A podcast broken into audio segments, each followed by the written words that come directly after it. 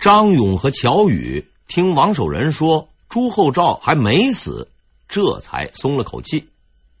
既然人还活着，那就好办了。可是王守仁并不乐观，因为他的习惯是先说好消息，再说坏消息。他接着告诉这二位仁兄。虽然朱厚照没有死，却也离死不远了。他提出了一个关键的问题：隐藏皇帝那是很危险的事情。江彬一向谨慎，也早就过了捉迷藏的年龄，为什么突然要出此险招呢？答案是他在试探，试探谋杀以后可能会出现的后果。试探文官大臣们的反应，而在试探之后，他将把这一幕变成事实。现在要做的是必须阻止江斌，让他把朱厚照交出来。可是，怎么才能做到这一点呢？面对着张勇和乔宇不知所措的目光，王守仁笑了。王守仁总是有办法的。第二天，南京守备军队突然开始行动，在南京附近展开搜索。此时，南直隶和江西驻军也开始紧张操练备战，气势汹汹，声势浩大。对于这一切，很多人都是云里雾里，搞不懂到底发生了什么事情。但是江彬是知道的，他明白自己的阴谋已经被人识破了。突然出来这么大的场面，无非是有人要告诉他不要痴心妄想，惹啥麻烦，最好你呀放老实点。于是，在失踪了数十天以后，朱厚照终于出现了。对他而言，这一回游玩是一次极为难忘的经历。至于阴谋问题，并不在他的考虑范围之内。玩也玩够了，朱宸濠也到手了，朱厚照终于准备回家了。皇帝就要回京了，在那里没有人再敢打他的主意，江彬的计划看来就要落空了。可是朱厚照绝对不会想到，死神的魔爪已经悄悄的伸开，正在前方等待着他。那个改变朱厚照一生的宿命之地，叫做清江浦。正德十五年九月，朱厚照来到了这个地方，这个充满了迷雾的神秘之地。这一天，他坐上了一只小船，来到了积水池钓鱼。不久之后，他突然落入了水中，另一个千古之谜就此展开。随从们立刻就跳入水中，把他给救了上来。朱厚照似乎也不怎么在意，然而这之后的事情却开始让人摸不着头脑。朱厚照是一个体格很好的人，他从小习武，长期参加军事训练，身体素质那是相当不错的。奇怪的是，打这次落水之后，他的身体突然变得极为虚弱。再也没有了以往的活力和精神，整日就待在家中养病，不见好转。对于这一次落水，史书上多有争论，从来都没有一个定论。我自然也不能给出一个结论。但是南京的城门钥匙，牛首山的突然失踪，一切的一切，似乎并不是单纯的巧合。这个谜团永远也无法解开了，所有的真相都已在那一天被彻底的掩埋。从此，朱厚照成为了一个病人，那个豪气凌云、驰骋千里的人不复存在，他将在死神的拖拽下一步步走向死亡。正德十六年，一五二一年三月乙丑。奄奄一息的朱厚照看着四周的侍从护卫，留下了他人生的最后一句话：“就此结束了他多姿多彩的传奇一生。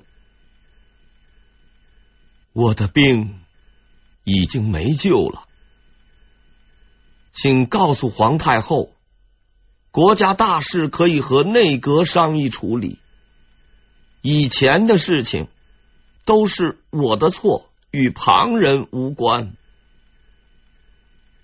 对于朱厚照的这段遗言，有人认为是假的，因为在许多人的眼里，朱厚照永不会有这样的思想觉悟。他的人生应该是昏庸到底、荒淫到底的。其实，我也希望这段遗言不是真的，不过动机完全不同。如果这段话确实出自朱厚照之口，那将是他妥协的证明。这个个性张狂、追求自我的反叛者，与那些限制他自由的老头子和规章制度斗争了一辈子，却在他人生的最后一刻放弃了所有的努力，选择了屈服。如果这是真的，那才是一个彻头彻尾的悲剧。因为朱厚照的传奇经历和某些人的故意抹黑，他。成为了中国历史上知名度极高的一位皇帝。所谓好事不出门，坏事传千里。他比他那位勤政老实的父亲要出名的多。如果在词海里给他专门开一个词条，估计注解中有两个词儿是跑不掉的：昏庸、荒唐。作为一个人，他是正常的；作为一个皇帝，他是不正常的。所以我就此得出了一个重要结论：皇帝这份活，真他娘的不是人干的。朱厚照死的时候，最忙的人是杨廷和。公正的讲，王守仁先生虽然是千古难得的圣贤，却并不是一个掌握时局的人物。他长期担任中央下派干部。基本不在京城里边混，这种编外人员实在说不上是朝廷重臣。在那些年中，真正支撑国家大局的人是杨廷和。朱厚照兄实在是不够意思，玩够了，拍拍屁股就走了。您倒是轻松了，可是苦了剩下来的兄弟们了。这么个大摊子，您倒是给留个接手的人呢。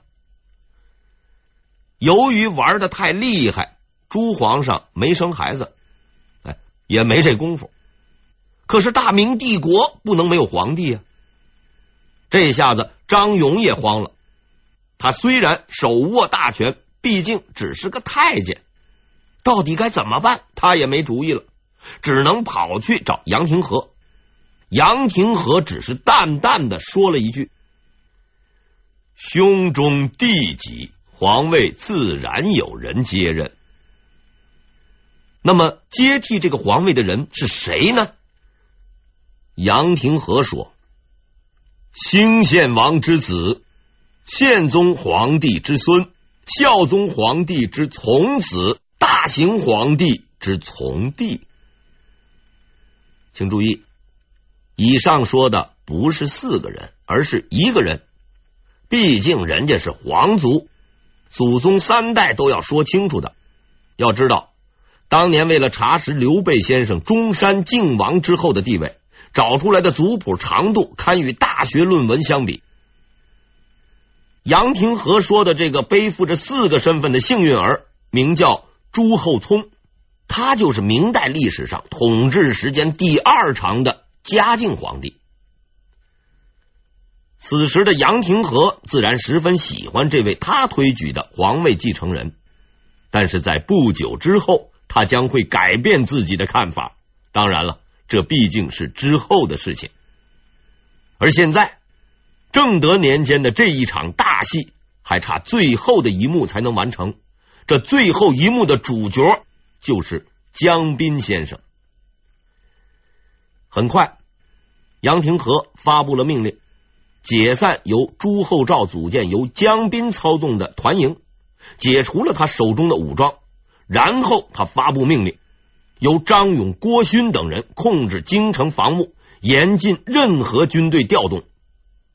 很明显，这是要动手了。京城很快就陷入了风雨飘摇之中，流言蜚语四处乱飞，一贯骄横的江彬也顿时乱了马脚，慌作一团。一天深夜，京军都督张宏突然到杨廷和的家里通报了一件事情：现在江彬那一帮人正在四处活动，他们可能要造反。首府，您不可不防。张宏用饱含忧虑的语气提醒着杨廷和，然而杨廷和却不以为然。你不用怕江斌造反，而今天下大定，他凭什么来造反？即使他想造反，他的部下也不会跟着他。你多虑了，在我看来，江斌绝不会反。张宏见杨廷和的态度很坚决，叹了口气，走了。在他背后为他送行的是杨廷和那道意味深长的眼神。张宏离开了杨廷和的府邸，却没有回家，而是去了另一个人的住处——江斌的住处。这位张宏啊，他是江斌的心腹，他是奉命来打探消息的。得到了暂时无事的保证，江斌终于松了口气。不久之后的一天，江斌接到了一个通知，让他呢去参加一个仪式。原来啊，宫里要修工程，按照规定必须先搞一个祭奠仪式。他老兄呢也在被邀之列，这在江彬看来是一件十分光荣的事情，所以呢他去了。江彬先生这一辈子干过很多坏事，害过很多人，用恶贯满盈来形容实在并不为过。现在终于到了还本付息的时候了。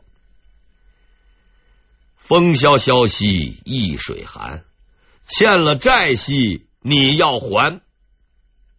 江彬带着一大群随从出了门，直奔皇宫而去。可是到了宫门口，护卫通知他。只能是他一个人单独的进去参加仪式，闲杂人等不得入内。江斌呢，怔了一下，但涉及到程序规定，他也就没有再说什么，丢下了所有的手下，只身一人进了宫。从这里也着实可以看出，江斌先生确实不是个读过书的人。要知道，杨廷和的这一招从古用到今，屡试不爽。那是宫廷政变、杀人灭口的必备绝招，远到吕后，近到朱棣，都是这一招的长期稳定用户。现在用户名单上又多了一个名字——杨廷和。江斌进了宫，行完了礼，正准备撤呢，张勇却突然拦住了他，想请他吃饭。张勇的面子那是不能不给的，江斌呢就跟着他去了。可是饭局还没见到，半路上突然跳出来了一个大臣，对江斌说：“江斌，你先别走，太后有一道旨意要给你。”江斌虽然不读书，却也不是个笨蛋，他看了看不怀好意的张勇，然后又看着那位准备宣旨的大臣。立刻做出了准确的判断，他挣脱了张勇的手，拔腿就跑。张勇没有追，只是冷冷的看着他离去的身影。既然你老兄喜欢运动，那就让你多跑会儿吧。于是江斌先生就此开始了他人生的最后一次长跑。事实证明。江斌先生的身体素质还是相当不错的。他先是跑到了西安门，可是大门早已关闭，估计这位兄弟没有学过撬锁，爬墙的技术也不过关。他一拍大腿，嘿，接着跑吧。江滨选手的长跑素质那真不是盖的，全速奔跑之下，他很快就跑到了北安门。哎，他是顺时针方向跑的。到了地方，没人给他掐秒表、递毛巾，却有一群看门的太监在那儿等着他呢。江都督，您呐别再跑了，有旨意给你呢。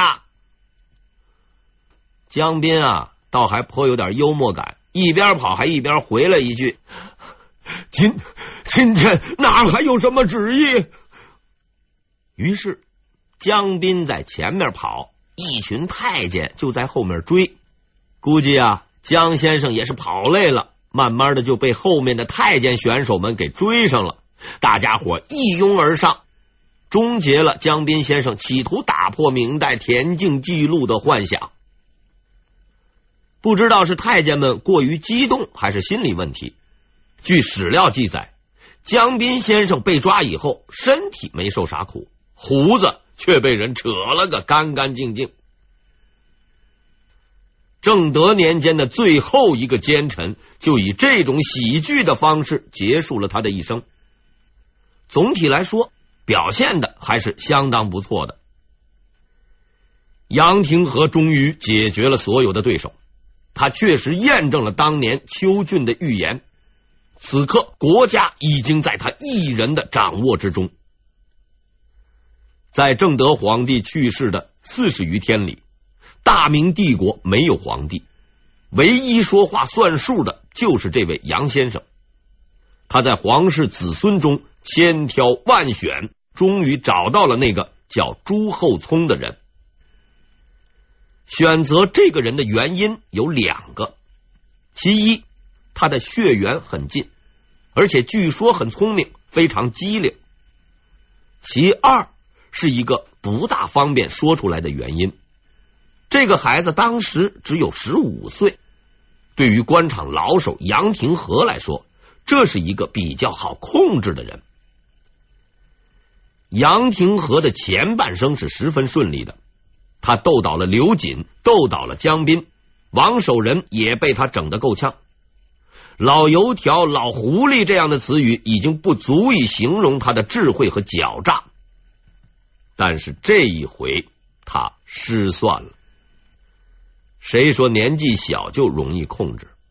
要明白，圣人曾经说过：“后生可畏。”正德十六年（一五二一年）四月二十三日，那个略显羞涩的少年朱厚熜来到了京城，继位成为了新的皇帝，改明年为嘉靖元年，视为嘉靖皇帝。战无不胜的杨廷和先生，那辉煌的前景和未来，就将断送在他的手上。